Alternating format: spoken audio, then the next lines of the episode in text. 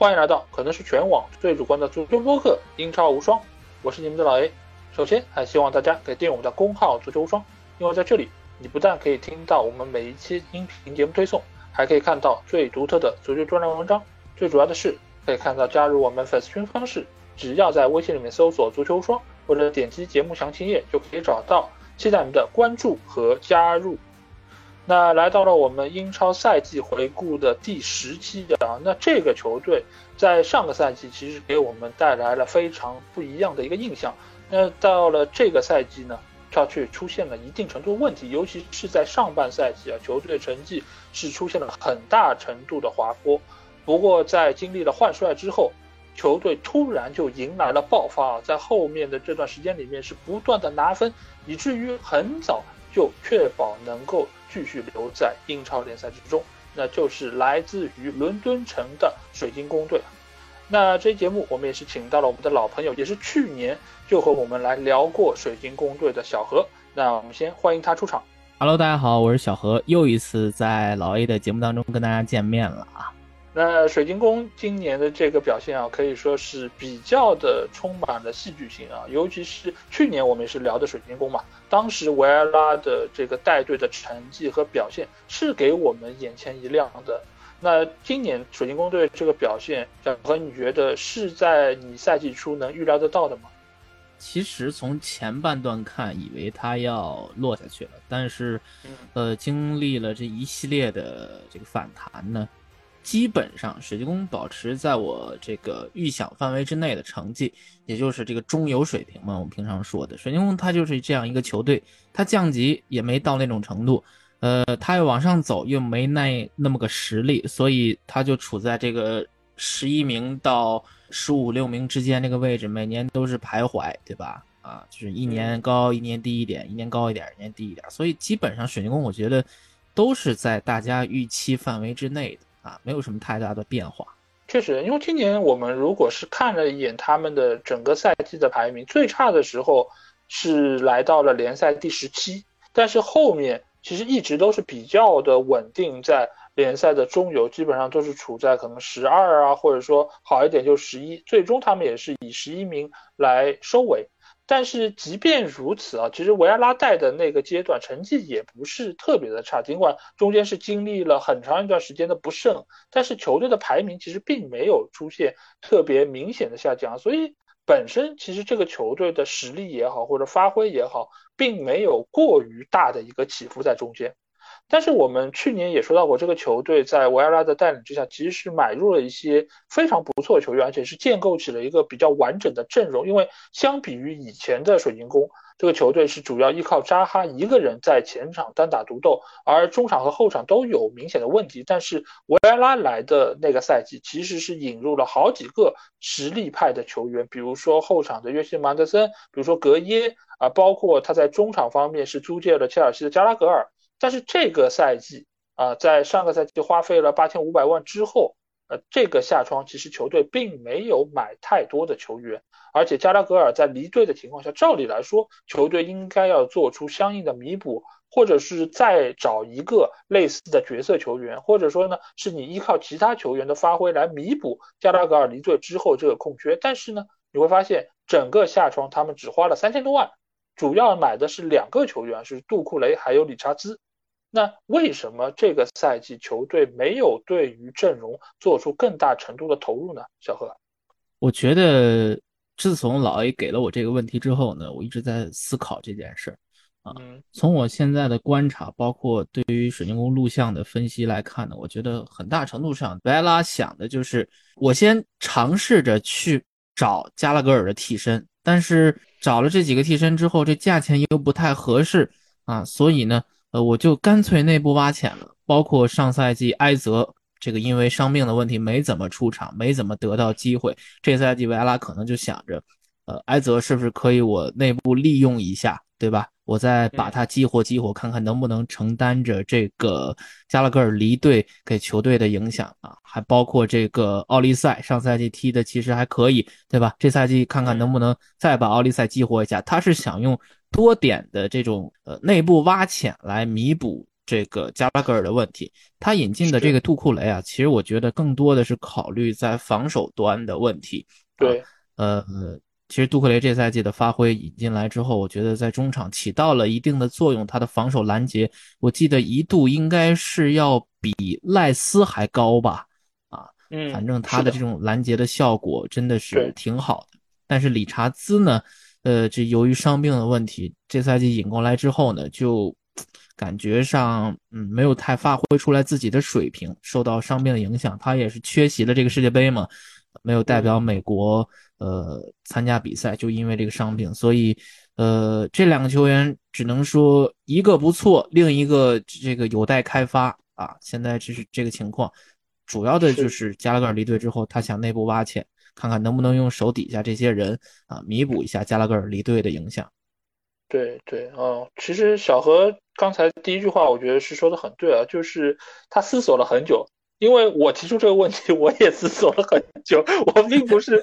因为我这今年就是这些提纲上所列的问题啊，有其实有很多我都是没有答案的。我都是希望嘉宾来，我们能讨论出一个答案，看看到底这个球队是怎么想的。呃，我对于这个问题，我的见解是什么？就是水晶宫这个球队啊，看上去它是伦敦城的球队，它的本身的营收啊各方面其实是不错的。有一度我。记得这个例子我们说过很多次，就是在有一年的德勤俱乐部财富榜上，它其实是位列第二十六，是力压 AC 米兰，比它还要更高一位。所以当时我们一直说，就是水晶宫这个球队，你别看没什么名气，而且也不打欧战，甚至于当时还是英超的一个保级队，但是英超整体的营收能力是很强的，甚至比一些老牌球队还要更好。那所以这个球队一直以来给我们印象就是营收还不错，商业做的也可以。但是其实这个球队它在投入方面。一直是比较的抠门，用我们的话来说就是这样。前几个赛季，其实他一直的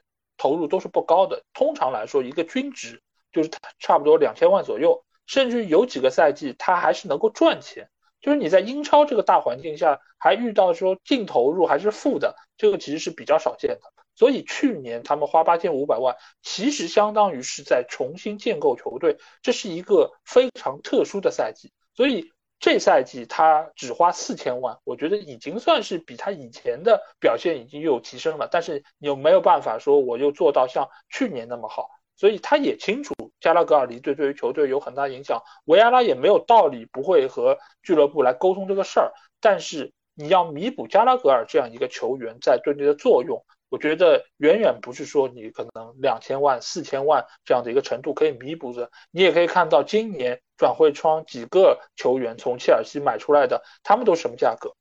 他们其实和加拉格尔基本上是处在一个同等的水准上，最起码就加拉格尔租借在水晶宫的这个水准，我觉得是差不多。芒特也好，哈弗茨也好，但是他们卖出来基本上都是六千万左右。那这一个球员的价格就基本上已经要抵上整个。水晶宫对两个窗口的一个转会的金额，那对于球队来说显然是比较难以承受的。所以俱乐部给到维埃拉的一个建议就是，你想想其他办法。那其他办法怎么办呢？就是内部挖钱，或者说是协调其他的球员来匀一下他们之间的这个作用。那这个中间他就引入了杜库雷，杜库雷的作用，我觉得这赛季还是比较明显的，因为他在防守端是中场相当重要的一个核心，他有点是要取代过往发挥不错的米利沃耶维奇，因为米利沃耶维奇的年纪越来越大了，他的状态在下滑，所以中场还是需要稳固防守，在这个基础之上再看一看球队的其他球员能不能够在进攻端发挥出更多的作用啊，所以维埃拉在这个时候他只能做到是这一点。而李查兹没有打出来，这个相信也是在他的计划外啊，因为这个球员本身也是有不错的防守能力，那他的伤病造成了他的状态不是那么稳定，呃，只能说这个夏窗的两笔引援是一个中规中矩的发挥，呃，但是对于加拉格尔离队之后的这个弥补作用，我觉得还是比较有限。那夏窗买了这两个球员之后，冬窗我们看到。他继续是在中场位置进步啊，一个是引入了艾哈迈达，另外是从阿森纳给租借了洛孔加。那小何，你觉得这两个球员的到来有没有对于水晶宫队的中场有提升呢？呃，我觉得艾哈迈达的作用并不大，但我觉得艾哈迈达这个引援呢更像是对于未来的一个投资，毕竟年轻嘛，啊，对，也是双国籍，带有法国国籍的，所以我觉得艾哈迈达可能在未来，呃，会在水晶宫能够一点一点的发展，但现在从这赛季来到球队之后的表现来看，基本上是没有首发过的，在仅有的出场时间里，我觉得只能说中规中矩吧，啊，并没有帮助球队太多的忙，啊。呃，反观洛孔加呢？洛孔加，我觉得他最好的表现就是刚来水晶宫的时候，毕竟有股新鲜劲儿嘛。而且当时我记得维埃拉也是特别称赞了洛孔加。但是在霍奇森来到球队之后呢，洛孔加的出场时间在不断的缩小啊，所以我觉得是不是这个霍奇森真的不太用洛孔加啊？呃，所以我觉得整体这两个人来看呢，只能说洛孔加在。维埃拉后期给到球队一定的作用，但到了霍奇森上任之后，洛孔加的作用基本上就没有了，也没获得什么出场的时间，所以我觉得这两个帮助吧，并不是很大，因为霍奇森最后还是靠着，呃，自己以往熟悉的那批人，最后把这个级给保下来了，算是。是的，是的，这个其实也是我想说的，就是维埃拉在引入这些球员的时候，他其实是意识到中场的问题，他是需要有更多、更多一些向前的、更多一些参与进攻的一些球员。这个里面，其实洛孔加，我觉得是他想要重点挖掘的这么一个选手。那我们知道，洛孔加其实当年在来到阿森纳队的时候，呃，一度因为托马斯的伤病问题，他也是能够获得先发的机会，而且这个也是当年我记得是孔帕尼给阿森纳队推荐的。就是说他能够有相当不错的一个潜力在中间，但是呢，他在阿森纳队，他显然在防守端的一个作用没有办法能够很好体现，所以他到后期其实也是没有上场机会。但是维埃拉觉得这样一个选手或许到水晶宫队啊能够有更好的发挥空间，但是等到维埃拉下课的那个阶段，呃，霍奇森上来，霍奇森你看他的使用的风格完全是。选用自己熟悉的那套阵容，那些熟悉的球员，曾经自己带过的，或者说是曾经获得过比较稳定出场机会的这些球员，所以洛孔加在这个时候他也是被完全的放弃啊，基本上是再也没有拿到过主力的机会。但是我觉得洛孔加怎么说呢？就是他其实是有一点点接近加拉格尔的这个作用，但是呢，他在能力上显然是远远不及。但是在放在整个水晶宫的阵容之中，我觉得他还是有一定的向前能力，呃，但是这个或许不是霍奇森所需要，而且霍奇森你看到他其实主要还是依靠前锋线上几个球员来实施进攻，来对于对手有压迫，这个打法其实和维埃拉已经是有本质上的区别，所以到了那个时候，洛孔加的这笔租借基本上也已经看得出来是要以失败而告终了，所以可以看得出来，就是这个。赛季啊，两两个窗口的这个引援，基本上水晶宫是花了一点钱，但是从效果上来说，似乎比花费还要更低一点。那我们肯定要来聊一聊这个赛季的一个核心的人物啊，那就是维埃拉。维埃拉上个赛季，我记得我们和小何聊的时候都说，就他是一个大哥型的这种主教练，而且他也是给球队带来了很多新鲜的力量。因为过往水晶宫在霍奇森的带领之下，其实有一点点老气横秋的感觉。但是这样一个年轻教练的到来，再加上一些新援的到来，整个球队是有了脱胎换骨的一个变化。但是这个赛季，维埃拉的执教，个人觉得还是比较的挣扎。那我想问一下小何，你觉得，呃，你会怎么来评价维埃拉这个赛季的执教呢？呃，我觉得很明显啊，维埃拉就是撞了二年级墙嘛。我们常说的，总是拿这二年级墙，咱们说其实是有他的道理在的。因为第一年你是初来驾到嘛，啊，对吧？所以很多人就对你的打踢法不熟悉，因为维埃拉之前是在法甲有过执教的经历。所以很多人就不会太关注到维埃拉初期到底是以什么风格，直到他登陆英超之后，我们才了解哦，维埃拉原来是这种风格，带水晶宫他是有一定的自己的东西啊，呃，但是呢，你这个东西一旦被对方有针对性的研究的话，啊，那可能维埃拉对他的考验才真正到来，也就是这个赛季对维埃拉的考验才真正的到来。但是维埃拉呢？呃，开局其实踢的还可以，只不过到他执教的后期，尤其是进了一月份，从这个世界杯回来之后，一度的不胜，对吧？啊，刚才老爷也提了，他其实战绩上你可以看他排名没有跌的太靠后啊。为什么？因为之前咱们当时在咱们几个台联合的时候，我在说，因为其他的球队比他还烂，烂到不能再烂了，所以显得他可能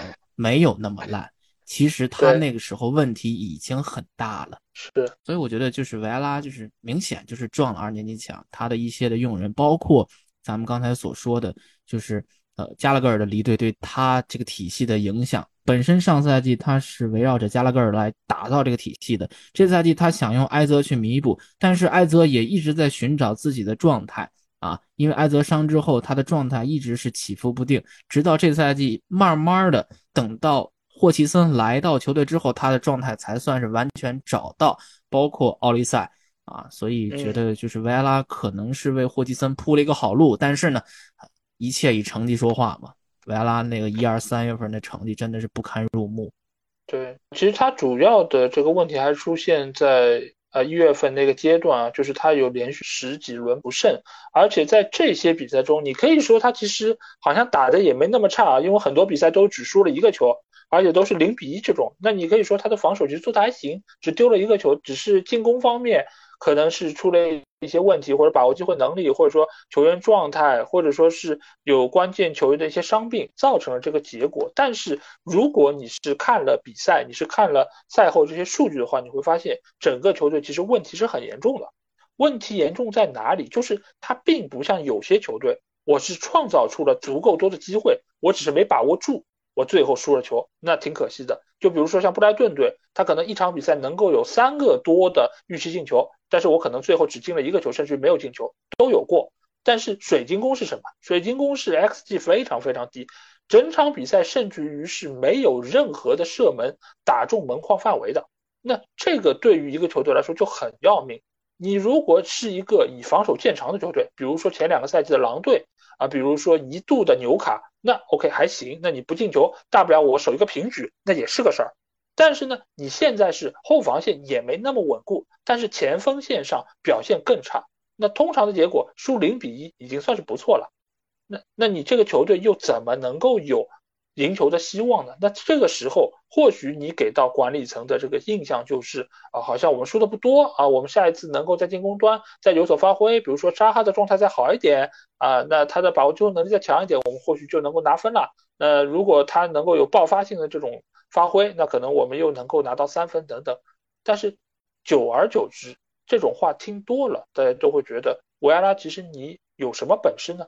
你能不能改变这一切呢？那最终一场一场的失利之后，一直到了最后他输给布莱顿队，那这场比赛就宣告了他最终是告别这个执教的舞台。所以我觉得这个赛季他有这样的表现有几方面吧，一个当然是和加拉格尔的这个呃离开或许是有点关系，但更大程度上我觉得是对于整个技战术打法的攻守性的平衡。我觉得是有比较大的一个打破。以往来说，你应该是在稳固后防的基础上，你再投入进攻。但是现在，尤其是一二月份的这一个阶段，你会看到他的很多比赛是完全放弃进攻，我就以防守为主。就好像是我一旦要压出去，我要然后去进球的话，我的后防线是不堪一击的，我有可能要被对方进两个球甚至三个球，所以我不得不在这个中间做出一个取舍。甚至于我可能是先稳固防守，然后打你的反击，依靠我比较我速度比较快的这几个球员去冲一下。但是最终的结果都没有如他所愿，后防也没守住，前锋也没进球。所以这个赛季维埃拉的执教，我个人觉得是不合格的。那这个中间，我觉得其实很大的一个对比就是上赛季的水晶宫。那当时我们也说过，就是他的后防很稳固。两个中卫球员发挥很好，再加上米切尔在边后卫位置，再加上加拉格尔等等这几个球员，形成了一个很完善的一个进攻体系。那这个赛季的表现有如此大的一个下滑，呃，小何，你觉得仅仅是因为加拉格尔的原因吗？嗯，不光是吧。其实我们可以看到，水晶宫这赛季一直是面临了加拉格尔的问题，但是其实从前半段来看。维埃拉是能找到一定的办法来解决加拉格尔不在球队当中的这种的情况啊啊！他前半赛季其实踢得不错，我们刚才也说了，其实他就是在一月份、二月份那两个月的这个带队的这迷失，一下让他呃，就出现了下课的情况啊。嗯，你要是光把这个责任放在加拉格尔这儿是不合理的，那为什么前面会取得不错的成绩呢？所以我觉得维埃拉下课的很大的原因就是在于直接的导火索，就是他的一二三月份的那个成绩实在是太差，差到已经三个月都没有赢过球了，就是到这种程度了。所以其实我觉得水晶宫这赛季出的最大的问题。还是在于刚才老一提到的攻守平衡上出的问题。你放走了本特克，放走了杜库雷，但本特克的这个位置又没有得到太好的补充，所以你在进攻端现在出现很无力的状况。包括老易之前也刚才说过，啊，就是呃，他有的时候真的连射门次数都少的可怜，不像有些球队他是能够创造出来射门啊，但是呢，就是把握机会能力上差的太多了，但是。怎么衡量一个教练是行还是不行？他的进攻方面，你看的就是他能不能通过自己的想法能创造出来射门，剩下的需要交给球员解决。教练只能负责我帮你把这个射门机会，把你把这个空间带开，剩下就要看个人能力的发挥了。但是现在维埃拉的问题就是，你连创造射门的这个能力都在日益下降，所以就是已经到了这种。你的体系已经完全被别人研究透了，就是你没有任何应对的方法，所以这个锅不能全扣在加拉格尔头上，对吧？嗯，是的，因为我觉得这个事儿分两方面来说吧，就是加拉格尔的离开确实是给维埃拉留下了一个很大的难题，而且刚才我们也说到，在下窗的时候确实没有过多的引援资金让他可以找一个这样的替代者，所以他只能选择 Plan B 的方式，就是让其他球员分担加拉格尔这个作用。但是呢，在这个中间，他又没有找到一个特别百试百灵的方式。那一般来说，你可能不知道该往哪传了，就是找扎哈，让他自己能够创造机会，在这个过程里面，再让其他的球员呃承担一个搅局的角色。一般来说，维埃拉的打法就是这个样子。但是为什么到了一二月份，球队的成绩出现了明显的问题？一方面呢？他中间是遇到了几个比较强的对手，另外一方面是他在遇到相对不那么强对手的时候，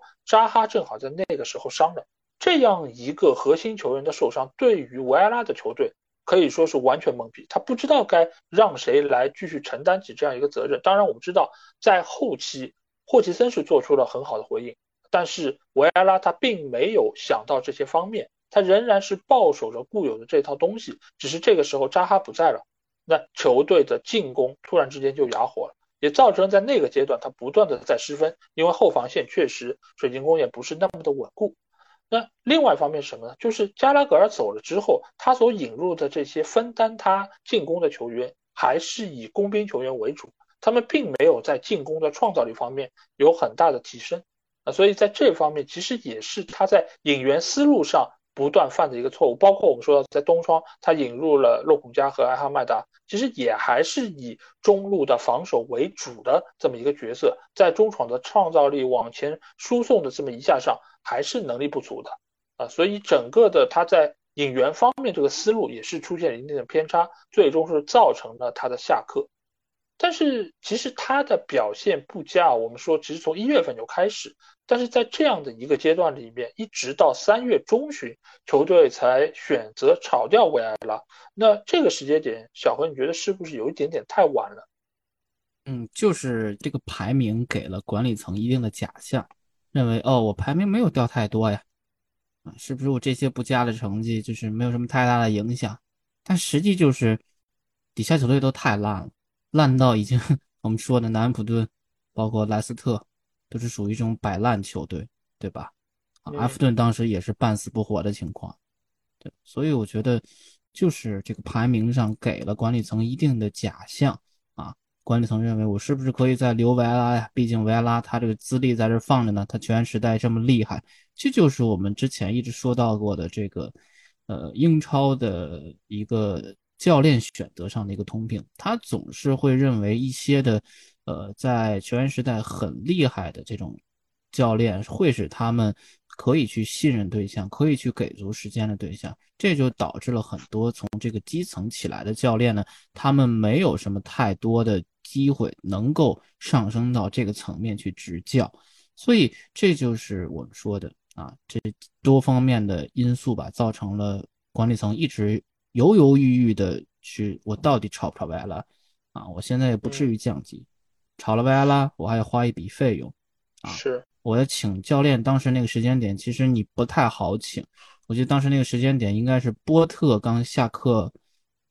左右吧，啊，对吧？所以，但是波特也，我觉得他现在执教完切尔西之后，也不太可能去。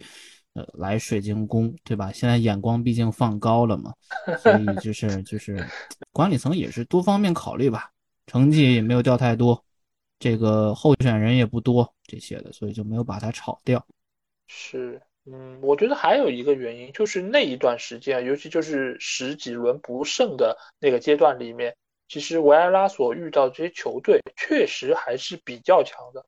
在这段时间里面，他是打了曼联、曼城、利物浦、阿森纳、切尔西、热刺，Big 六全部都打了一遍，而且还两次打过布莱顿队。中间唯一一个可能相对弱的对手就是布伦特福德，但是布伦特福德今年我们也知道，他面对强手的时候，其实战绩都是不错的，而且再加上他还遇到了今年异军突起的维拉队，所以这中间十几场比赛，这个对手个顶个的都是这赛季的强手。啊，所以他没有拿到一场比赛胜利，我觉得相对来说也是比较好说，而且对于管理层来说，他也完全可以说是自己第一是对手比较强，另外一方面呢，他也是用过去一段时间的这个执教来作为背书啊，所以让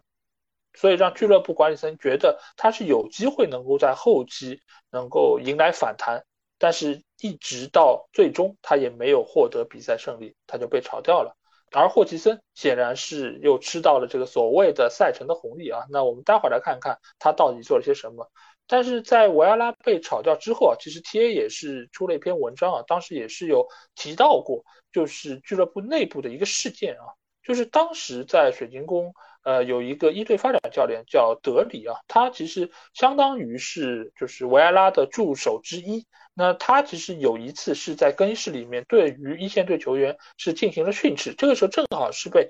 正好是被维埃拉撞见了。那维埃拉觉得这个事儿应该是我来做，我作为主教练，我有这个义务和责任在这边对于球员的表现能够做出一定的指责或者批评，或甚至于是有一些更严厉的措施。但是你德里，你其实并不应该越权来做这个事儿。所以呢，后期他也向管理层是进言，是把德里给炒掉了。但是德里这个人呢，相对来说可能普通的球迷不是太了解啊。他曾经也是水晶宫球队的队长，他在队内是有一定的威望的。你可以理解为是水晶宫队内的 DNA。那这样一个炒人，其实也在事后其实也是引起了很大的一个反响，包括在更衣室也是引起了相当大的波澜。呃，所以也有人认为啊，是这样一个事件造成了维埃拉最终的下课。呃，小何，你觉得这个事儿是有联系的吗？两者之间？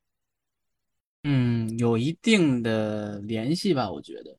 啊，其实刚才说到的这个德里，就是没有当着这个维埃拉面去训斥球员，被维埃拉看到了这种事儿，就是其实我们说的就是怎么说制服组吧，制服组内部的一个算是。嗯，这种派系吧，我们不也不能叫派系，只能说打上引号的派系。为什么这么说呢？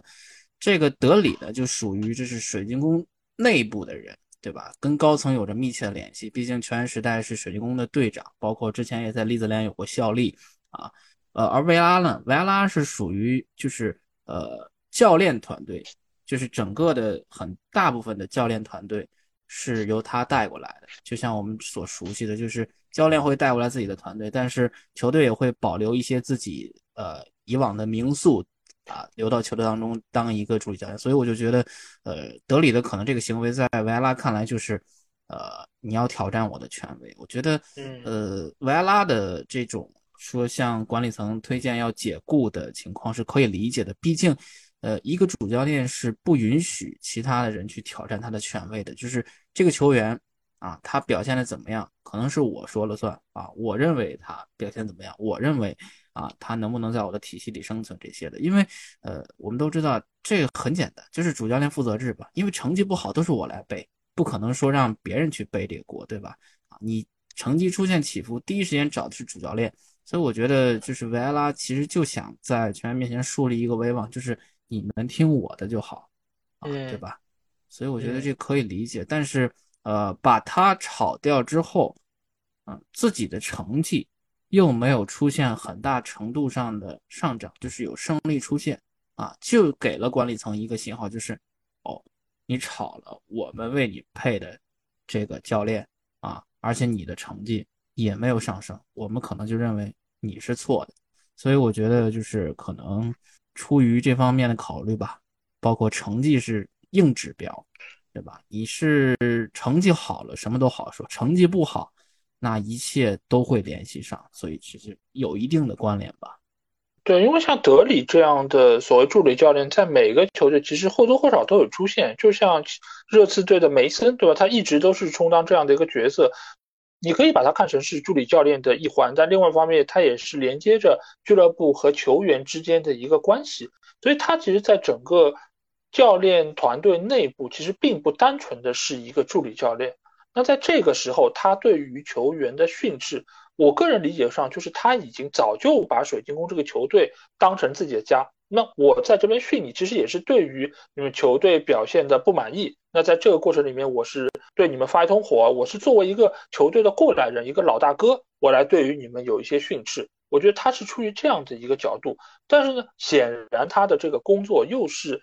呃，有一点点越权，他不应该是做这个事儿。但是这个事儿，你说，呃，你要作为普通的其他的一些教练来说，你能理解吧？其实是能理解的。那维埃拉为什么要在这个时候一定把他炒掉？我觉得确实就像刚才小何说到，他是要树立一个威信，就是在这里说一不二的人是我，我才有这样的资格。但是，这样的一个做法又非常大程度上是触怒了俱乐部以及球员本身，因为球员其实也是认德里这样一个老大哥，在过往这么多年以来，其实也都是和德里之间保持了非常好的一个关系。所以在德里被炒掉之后，我们也可以看到在球场上。我也不能说是有一些球员他故意可能要和维埃拉对着干，但是他们在这个中间显然是有点情绪，他们对于维埃拉的执教的这个方向的执行上，我觉得也或多或少是有一些影响啊。所以这件事儿，嗯，你可以说维埃拉做的没有错，但是对于他最终的下课，我觉得还是起到了相当大程度推波助澜的一个作用。那维埃拉被解职之后，很快我们知道老帅霍奇森。又是来到球队啊，这个老人家也真的挺不容易的。当时接手的时候已经七十五岁了，就这样的一个 年龄火速上任，而且很快球队就止跌反弹啊。那小何，你觉得他到底是用了怎样的魔力，让球队有了这样一个脱胎换骨的表现？我觉得霍奇森能够救火救的这么好，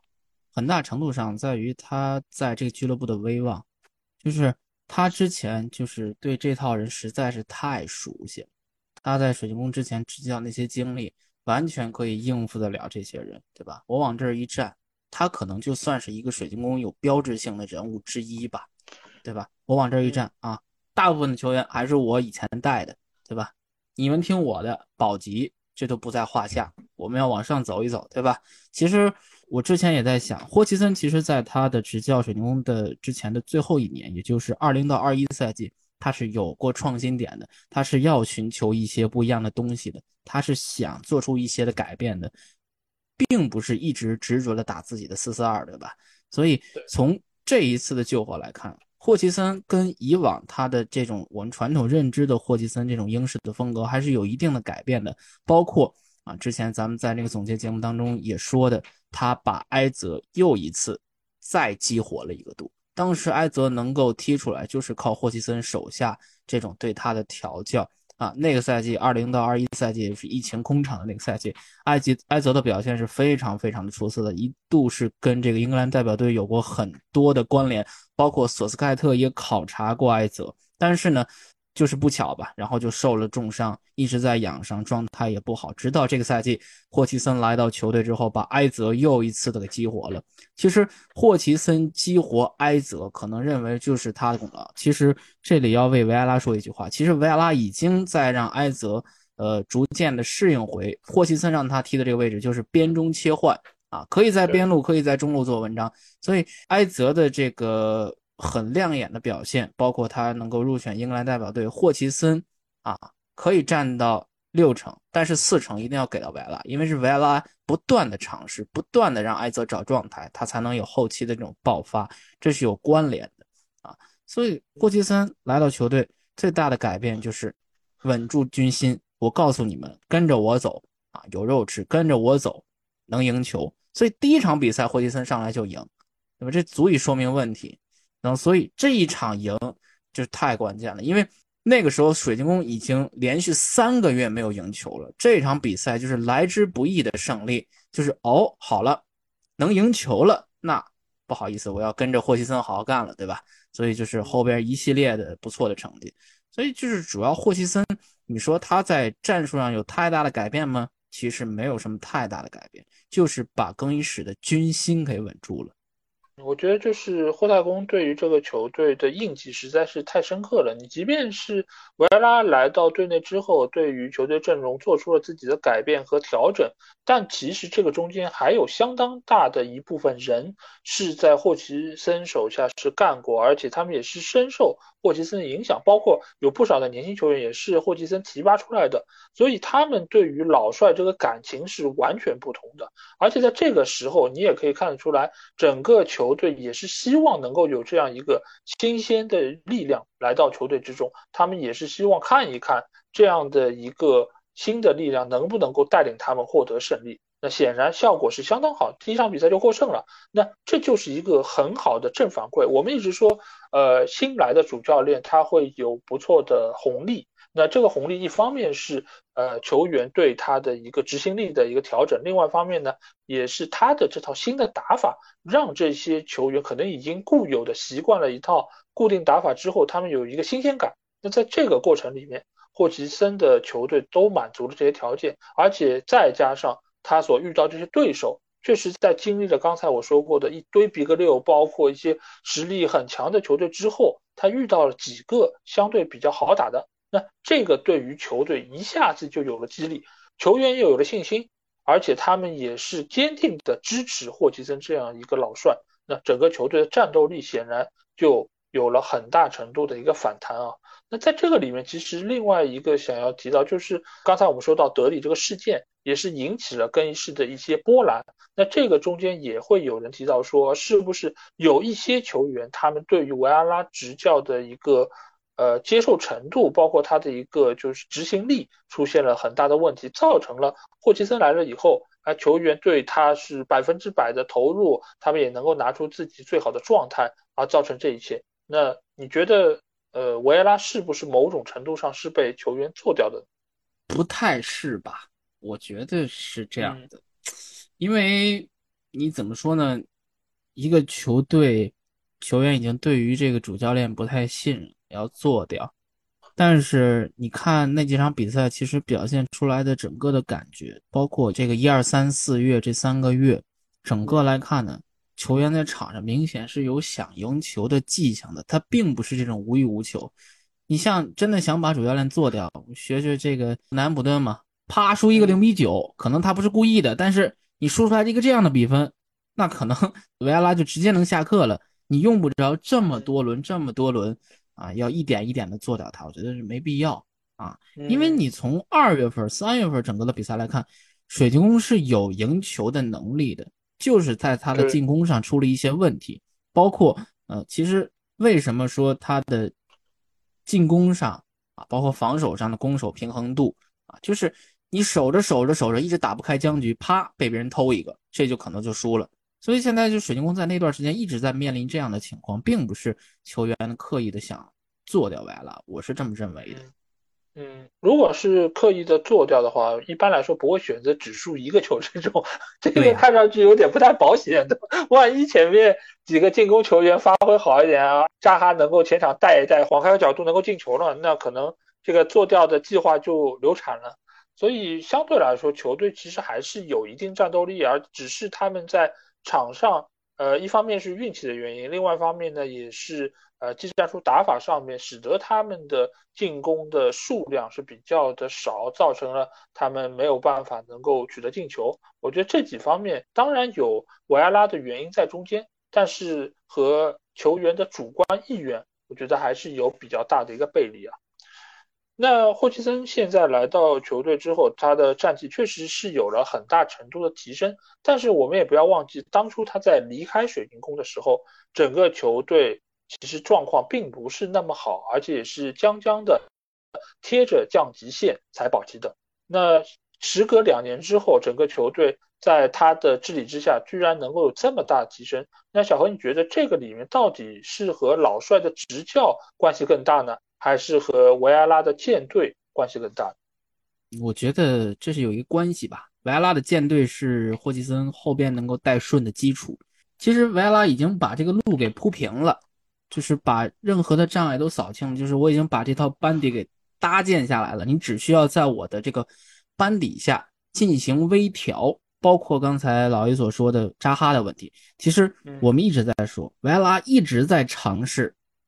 就是扎哈。不在的时候，我们该怎么踢？其实已经有了很明显的这个结果了啊，已经有了很明显的改善了。在扎哈不在的情况下，球队也开始逐渐摆脱了这种强烈的扎哈依赖症啊。所以霍奇森要做的就是：好，你这套班底已经搭下来了，我只需要找出你其中个别的点进行微调啊，换上我认为可以的点，哎，这几下就可能就有了质的改变。所以我觉得，呃，大家可能都在说啊，维拉那段时间带的不好，但是维拉其实把整个的这种基础已经为霍奇森打好了，能让霍奇森后期这么顺，所以我觉得这是很大的一个原因吧。其实维拉占的，要说几成的话，我觉得占，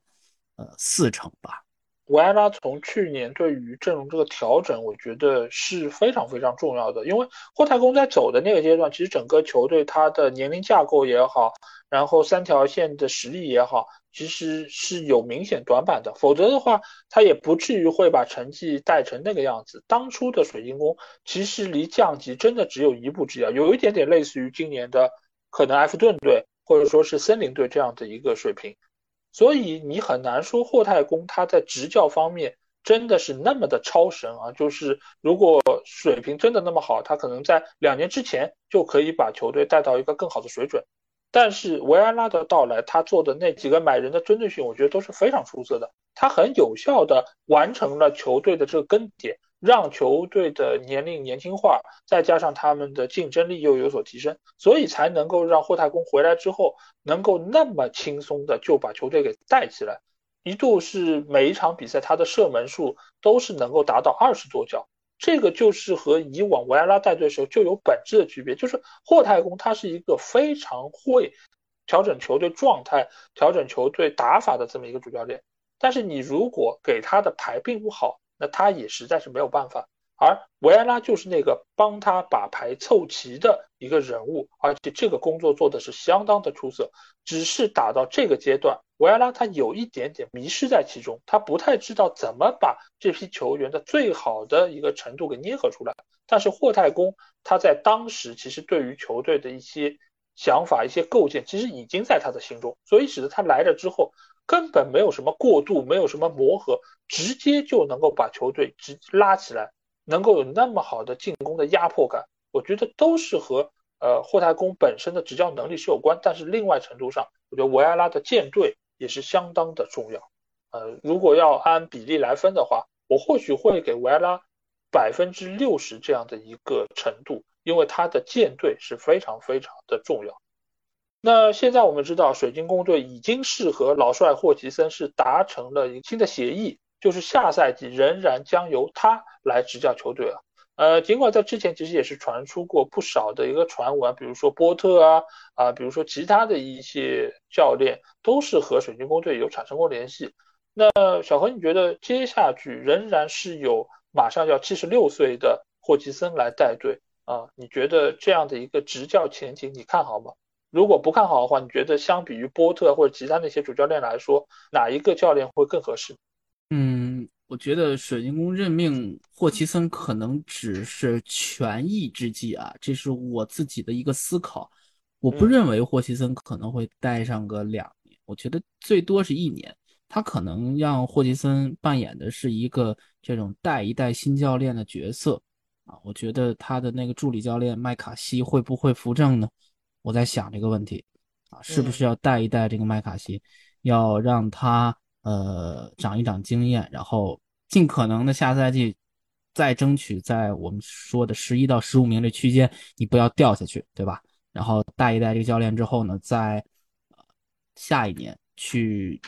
直接的任命他，因为现在从这个市面上看，适合水晶宫的教练其实。并没有太多，我觉得管理层也不太愿意去冒这个险，所以干脆我就让霍奇森再带一年。但是你让霍奇森如果带的时间长，你像比如说带两年，他的这个岁数真的能，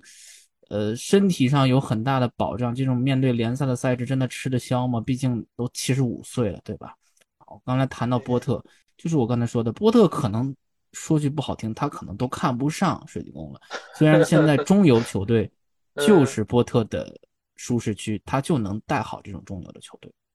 我觉得我一直对于老帅继续接任啊是比较悲观，因为我觉得他确实岁数是比较大了，而且你真的要说他在执教上面有多厉害，那两年前其实该展现都展现出来了。当然现在的球员阵容是不一样。但是这个其实也是有一些偶然的因素，一方面是这些球队的实力确实不如维埃拉带队时候所遇到那些队伍这么强，另外一方面呢，其实也有所谓的新教练的红利，尽管他对于水晶宫来说是一个老教练，但是他没有带过这批球员啊。那对于其他球队来说，他的技战术打法他会怎么来调整，其实是没有人知道的。但是到了下赛季，而且在经历了这个夏窗的一些调整之后，那整个球队的样貌，我觉得又会发生一个比较大的一个变化，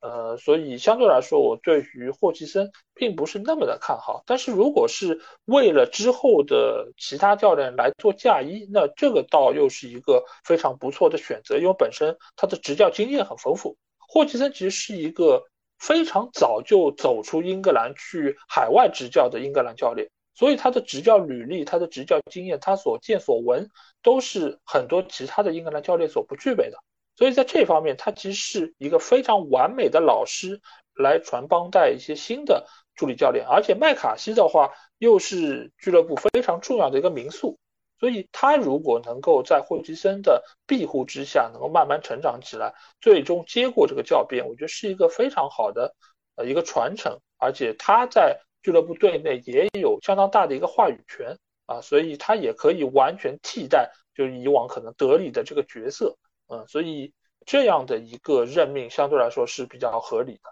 但是你要让霍奇森长久带队，呃，我不太看好，我甚至觉得他可能会半路 就被解职啊。我对于这方面还是比较的悲观一点。那至于波特的话，我觉得他很纠结，他已经被架起来了，因为你执教过一个豪门球队之后。你过过好日子了，你突然之间要让他再回到以前可能布莱顿，或者甚至于是比布莱顿更差一点的球队，我觉得他是不甘心的。而且另外一个尴尬的点就是，波特他并不是一个看菜下饭的主教练，所以他到了一个新的球队，很大程度上会面临一个他需要相当长一段时间才能够调整过来的这么一个阵容。那对于他的成绩的表现，我觉得是一个很大的干扰。其他球队会不会给他那么长的耐心，我觉得都是很存疑的。但是呢，他要去的球队又不是属于那种特别特别差的，会对他没有期待的那些球队，所以他现在就是处在一个上不上下不下的一个尴尬境地。原本来说，我觉得水晶宫其实是一个不错的去处，因为整个球队从架构上来说，它的完成度是很高的。后防很稳固，而且年龄也比较合适，中场也有各个类型的不同的球员。你如果觉得不满意，你也可以进行调整或者再买人，这个调整的空间也是足够的。而且这些球员有相当一部分是可用之才，更不要说前场的这几个埃泽和奥利塞，其实已经铁打的是两个主力的球员，再加上中间爱德华或许不够好，但是再不好，能比得上你当年用莫派还差吗？莫派那个什么把握机会能力？那么我觉得爱德华还是在这方面比他更强一点，再加上你还有一种高中锋，比如说马特塔这样球员，其实也某种程度上可以替代以前在布莱顿队可能维尔贝克这种角色，所以整个球队的完成度是相当不错的。你如果觉得不够好，你再调整也来得及。但是他没有接受这样的一个任命啊，我觉得是有点可惜啊。或许在之后，我不太知道他到底能看得上怎样的球队，因为从现在情况上来说，Big 六肯定不会再请他，但是再往下的这些球队，呃，我觉得也很难能够说，呃，远比水晶宫队要更加出色。所以对于波特未来的执教，我真的挺期待的，想看一看他到底能去哪里。那在这个时候，我们也会发现啊，就是在球队这赛季的一些调整啊、变化、决策方面，其实是有一些些的犹豫。就像我们刚才说到的，维埃拉到三月中才被解职，因为我们也知道水晶宫这个球队，它的一个管理层啊和其他球队不是太一样。呃，你像热刺，他就列为一个人；呃，你像曼联，他可能也就是二德子主要来掌管整个运营的事务。那在水晶宫这个球队，其实。说话说了算的人物其实有多达四个啊，那这四个人呢，基本上呃以帕里斯为首，那这个名字应该我相信很多球迷都听到过，对？帕里斯是主要的一个话事人，但是其实在他的身后还有另外三个是俱乐部的股东，包括也是有决定权的呃一些人物。那这些人物的存在是否造成了这个赛季水晶宫决策的一些混乱呢？小何？我觉得肯定的，你像一个人做决策的话，我们举极端的例子，你像这个伯利啊，这就是极端的例子，这是极端的最差的例子，对吧？所以这种一个人做决策的话，他可以就是啊，我只要认准一件事儿，只要他对办就好，对吧？你像这种多人做决策，你就需要全部统一，对吧？你在这种统一之间。徘徊的时候，可能这个最佳的这种做决策的机会就已经错过去了。就像其实解雇维埃拉，包括当时在赛季初对于加拉格尔的这个引入，包括找他的替身问题也有犹豫。比如说我我要买这个还是买那个，这个价钱高啊，这个可能跟我们不合适，对吧？犹犹豫豫之间也没买人，对吧？所以我觉得，呃，这肯定是和管理层有直接的关系的，包括。呃，有时候啊，有和维埃拉有意见上的不统一，这种真的是对于这个维埃拉这赛季的考验确实不小。嗯，因为这四个管理者从呃现在的情况上来看，帕里什是中间最有话语权的，所以绝大多数的决策都是他做的。但是其实他们的意见分歧还不仅仅是说什么时候解雇维埃拉，或者说是请哪一个教练来这一点。从赛季初的时候，这几个就有一个最大的分歧。那就是给球队到底投多少钱？帕里什相对来说是一个很保守的一个管理者，他是因为在之前的有几个赛季，他对于球队有了很大程度一个投入之后，并没有收回相应的成本，所以现在他的每一笔支出，他都是会掂量着来看，而且也是相对来说会比较保守一点。而另外一个投资者就是 Texter。他其实呃一直都是在体育领域里面是比较大手笔的，他是倾向于给球队投入更多的一些资金，让球队能够和其他的一些英超球队相匹配。那这两个人之间的观点，其实某种程度上已经是出现了背离，所以在这个中间肯定在意见方面会有比较大的分歧，包括对于维埃拉的选择，包括对于请回霍奇森，其实这几个人之间也有过非常长时间的一个磋商。最后呢，帕里什显然是占据了更大程度的上风，但是这个中间的一个时间上的消耗，我觉得某种程度上也是会影响球队在未来的决策，而且这个中间甚至于也会有相当大程度的一个不确定性，就是一会儿你可能会偏激进一点，一会儿你可能又会偏保守一点，所以造成了球队在整个运作方面会有很大程度的内耗，这个或许也是会在之后影响到球队的成绩啊。呃，所以现在来说，这样的一个局面可能还会延续很长时间。那接下去我们来聊一聊球队的球员方面啊，因为这个赛季啊，队内其实是有一些球员的表现还不错的。那比如说他们的进攻核心扎哈啊，因为扎哈这段时间其实也和沙特是联系的比较近啊，据说他是有可能会去到沙特联赛加盟那四个球队中的某一支。那小何，你觉得如果扎哈出走，那对于球队会产生什么样的影响？我觉得之前咱们在总结的节目里，我说可能会经历一个阵痛期，后边会逐渐的回到正轨。但现在我不敢保证，因为主教练是霍奇森。大家都知道，之前霍奇森在带水晶宫的时候，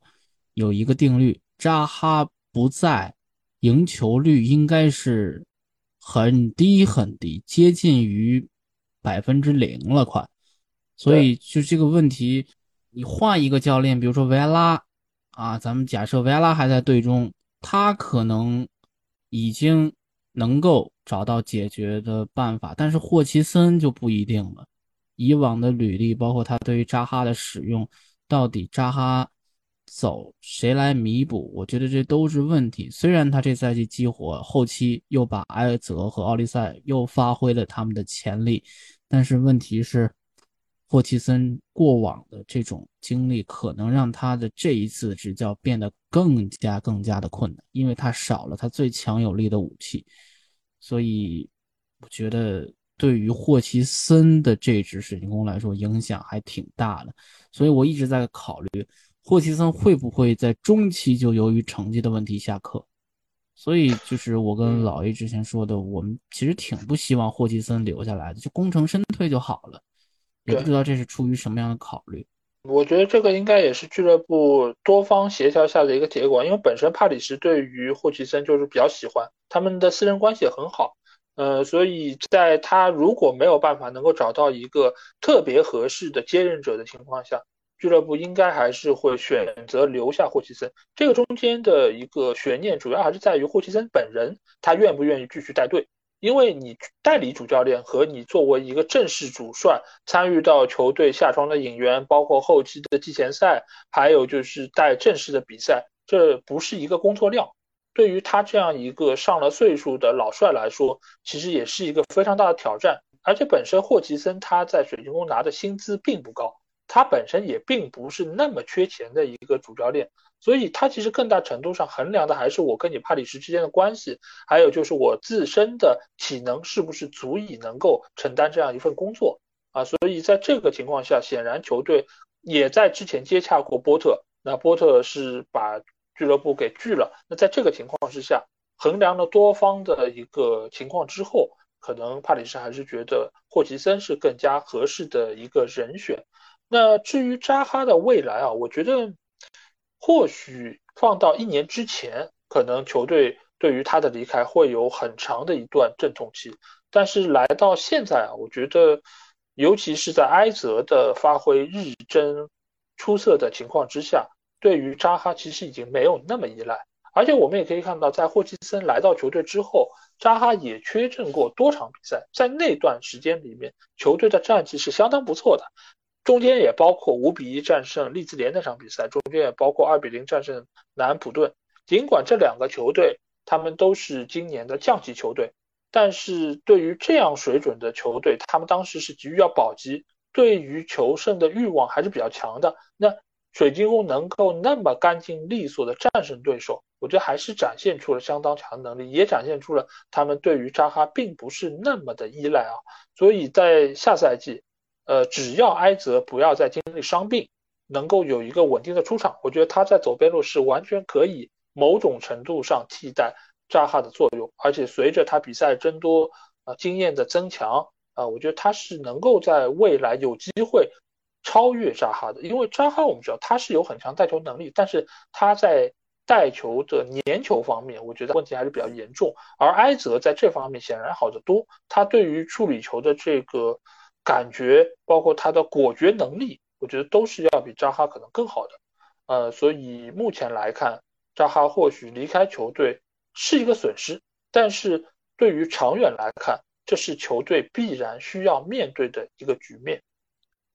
那这个赛季啊，这整个球队其实是有过比较好的阶段，也有过令人失望的阶段。那我想问一下小何，就是在这赛季，如果要说呃谁的表现比较出色的话，你会把票投给谁呢？哦，我觉得我可能会把票投给埃泽，因为我一直就挺喜欢埃泽的，就是从他踢出来之后。我一直觉得他的实力是绝对够得上英格兰代表队的，也终于进了，对吧？这个进特别不容易。我觉得埃泽这赛季的发挥是后半期水晶宫能够上来的这个基础吧。埃泽包括奥利塞啊，但是我觉得埃泽可能更好一点，因为，呃，埃泽他对于水晶宫来说还挺重要的，因为他已经当时被霍奇森改造成了一个前场的多面手啊，中路、右路、左路这三路都能踢啊，呃，而且他踢中路的效果还是异常的好。当时我记得应该是在二零到二一赛季吧，霍奇森一度中路缺人，把他移到中路，结果他的发挥。就是让霍奇森觉得有点超出他的预期了，所以我觉得埃泽是为数不多的这种呃比较全面的英格兰的球员，所以我觉得就是埃泽的这个表现确实啊，终于达到了大家对他的期望，因为呃埃泽这两年其实这个遭遇挺惨的，因为这个膝盖的大伤吧，让他就是错过了一年。啊，这一年都没怎么好好踢比赛，而且恢复找状态，然后出来状态有起伏，再回到自己之前原有的那个状态，这过程是非常非常的这种难的啊，尤其是对于这种受过大伤的球员来说啊，所以我觉得这赛季的埃泽吧，我觉得确实是给我留下最深的。嗯。呃，既然你说了埃泽，那我来说说奥利赛吧。因为其实他们两个其实就是现在水晶宫可以说是进攻线上的两把尖刀。当然，奥利赛和埃泽的风格还不完全一样。呃，我觉得奥利赛更大程度上他是一个出色的传球者，他在传球方面的大局观，包括他传球的准确度也是非常出色的。而且他本身在边路的带球能力，呃，也是水晶宫进攻非常重要的一个保障。那另外方面呢，就是奥利赛他有相当不错的任意球的能力。这个赛季其实奥利赛也通过任意球是打进过几个非常漂亮的入球，帮助球队是拿到了分数。呃，所以我觉得这两个球员都是未来可能很多年水晶宫队赖以成功的一个保证吧。而且更重要的是，这两个球员他们都非常的年轻啊，所以我觉得他们是很有潜力，而且能够在未来可能有更好、更出色的一个表现。那说完了，就是表现比较好的球员，我想问一下小何，你觉得谁的表现又是让你比较失望的？嗯，要说失望的话，我觉得从我个人角度来看啊，觉得米切尔这赛季是我比较失望的啊。大家都知道米切尔，大家对他的期望是很高的，也入选过英格兰代表队，当时一度是英格兰代表队的常客，但是他这赛季的发挥，从我个人的观感来看。啊，相较于上两个赛季来说是明显有下滑的。不管是他在左路的支援进攻方面，还是他能够呃这种上下奔跑下的回防的能力啊，都是感觉有点儿让人挺失望的，没有达到他应有的这种水平。所以我觉得米切尔的这赛季的表现的不好，可能也是有导致这个。维埃拉下课的原因之一吧，这是我个人看来，因为我觉得米切尔他应该比这赛季要做得更好，才是他的水平。所以你现在看看米切尔，呃，英格兰代表队的大门都有点摸不到了，快。是是，因为其实我们去年在聊到米切尔的时候，我们连带聊着安德森还有格耶的时候，都觉得他们是未来很多年水晶宫队后防的一个保证，尤其是米切尔他这样的一个年纪是。非常重要的，但是这个赛季的话，呃，我们可以看到，就好几次对方的这个进攻都是从他这一侧突破的，而且他现在好像也体现出一定程度防守上毛躁的这个毛病，所以相比于中路的格耶来说，他的表现是有下滑的。所以格耶为什么可以继续入选到英格兰国家队，而他却是淡出了呃这个阵容？我觉得这个是一个非常明显的一个例子。那如果要让我选这个赛季表现比较失望的，呃，我或许还是会把票投给前锋线吧，因为呃，我们刚才说到了埃泽和奥利赛的出色发挥，但是这也另外一方面凸显了中路的进攻球员他的能力的缺失。呃，爱德华其实我也挺失望的，但是我最失望的还不是爱德华，我最失望的是马特塔，因为作为球队内部。基本上是唯一一个高中锋球员，在本特克离开球队之后，他其实是被球队寄予了厚望的，希望他能够依靠他的高度、他的头球，包括他的接应能力，能够给球队更多的一些发挥。但是他在不少的上场时间里面是浪费了球队给他创造出来机会，他三十二场比赛只进了两个球，这个对于一个前锋球员，尤其是中锋球员来说是非常失败的一个数据，呃，所以也是让球队其实没有办法能够倚仗他的这个发挥。而且我们也可以看到，无论是在维埃拉的时期，还是在霍奇森时期，中锋这个位置其实换过多个球员，爱德华去打过，但是爱德华其实表现也没有那么好，他整个赛季也就进了七个球。这个对于一个有那么好边路球员的一个配置来说，他的进球数是偏少的。这个也和他过往在苏超进球如麻的这个表现是差距很明显的。而且在霍奇森来到球队之后，一度是让阿尤是打到这个位置，而且甚至于阿尤都进球了。这个在过往可能一年都只能进一个球的朋友，居然在霍奇森手下能够有很好的发挥，而且取得了进球。这个难道不应该让马特塔在？多想一想是什么造成这一切啊？所以可能马特塔在我这边的得分是比较低的。那从现在这个球队所存在的情况来说，小何，你觉得新赛季啊，球队在夏窗应该在哪些方面进行重点的补强呢？嗯，我觉得补强的位置需要的挺多的吧。你要非说呃这个刚需的话，我觉得应该是在中场线，但是这刚需。呃，补了一个莱尔马了啊，所以我觉得莱尔马的来到对于球队来说还挺关键的，因为莱尔马大家都知道在伯恩茅斯承担的角色是挺重的，既要他在中场的六号位的位置拦截，又要他送出一些推进的处理啊，所以我觉得呃莱尔马这赛季呃新赛季来到这个水晶宫之后呢，呃会在水晶宫的。中场起到很重要的作用，但我觉得这个锋线上是不是考虑又要补了？因为这个赛季马特塔包括爱德华啊，呃，这两个人的发挥确实不够理想啊，也是前半段，也就是一二三月份，为什么水晶宫他进球那么少的原因，就是这些的前锋球员委以重任的人，他这个输出效率实在是太低了啊，所以我觉得是不是要在前锋的位置上也要。补一个啊，你可以不用补太多，补一个就可以啊。边后卫的位置上，我觉得也要补啊，尤其是那个沃德的那个位置，右后卫的位置啊，是不是考虑该换一换了？因为你像沃德年龄不小了，克莱因年龄也不小了啊，都是三十多岁了，是不是要考虑更新换代的问题了？所以看一看吧。嗯，我觉得这个赛季来说，嗯，中场线肯定是要补人的，但是补进莱尔马，我觉得，呃，因为莱尔马过往在伯恩茅斯，他其实也是以防守为主，他也是有比较大的覆盖面。那这个作用其实某种程度上是不是和杜库雷是有一点点类似？那如果是两个人是比较同质化的话，其实还是某种程度上没有解决在进攻方面的创造力问题。呃，所以这个买人，我觉得是有很好的补充，呃，因为毕竟原有的一些球员，他的年龄架构是已经有点偏大了，啊，所以他们的到来，我觉得是有能够增加球队的一个阵容的厚度，这个确实是很好。但是我觉得从功能性上来说，似乎还是有可以再提升的空间。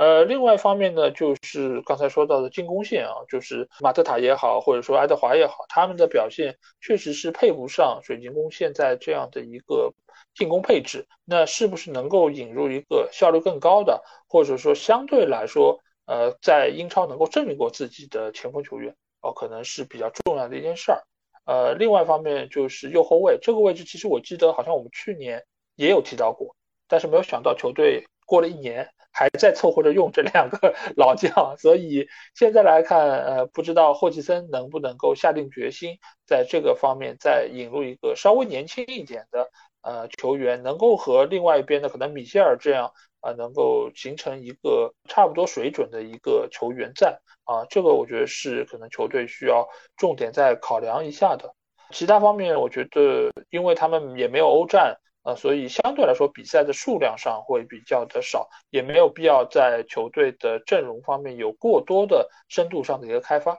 所以基本上在刚才几个位置，如果能够进行调整的话，我觉得球队应该还是能够有不错的一个保证吧。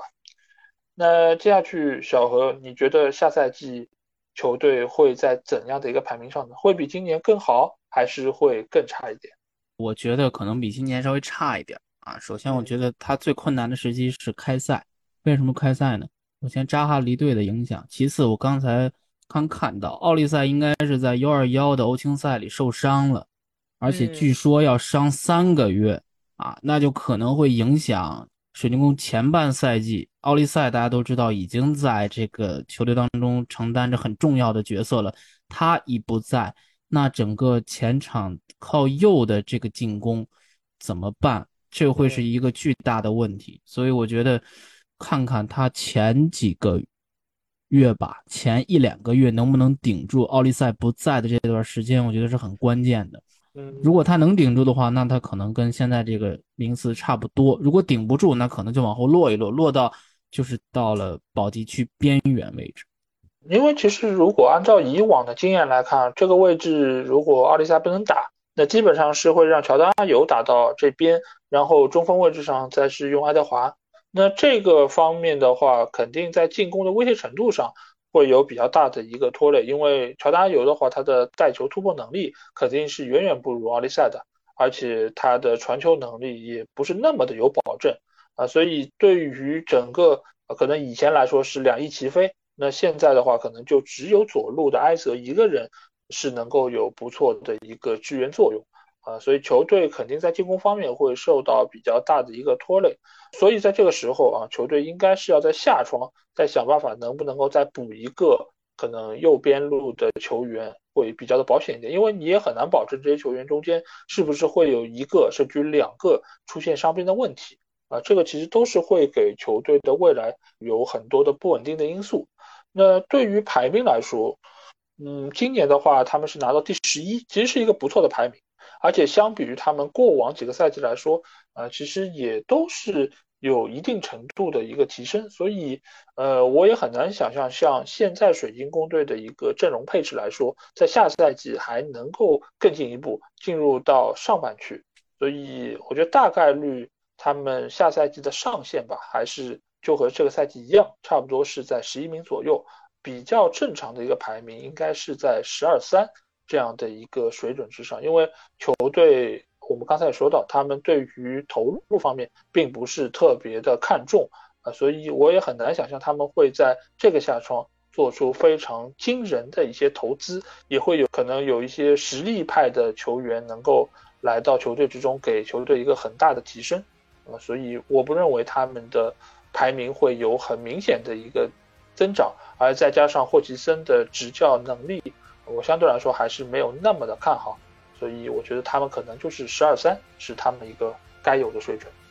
好，那这节目其实我们和小何也是简单聊了一下，就水晶宫这个赛季的一些变化，还有就是所遇到的一些教练的更迭啊，管理层的一些问题啊，包括球员的一些变化。那这个中间肯定也有很多你们想要说的话啊，那。如果你们有什么话想对我们说，欢迎在我们的评论区留言。如果想要和我们直接交流，也可以来加我们的群，只要在微信里面搜索“足球无双”就可以找到。期待您的关注和加入。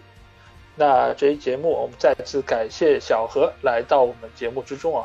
那这里我们提前先剧透一下啊，这个不是小何的最后一次啊，之后还有某一期我会邀请他过来和我们一起对谈另外一个。应该是更加受人瞩目的球队啊！那我在这里和大家共同期待那一期节目的到来。好，那这期节目就到这儿，我们下一期的英超赛季盘点节目再见吧，大家拜拜，拜拜拜拜，下次再会了各位。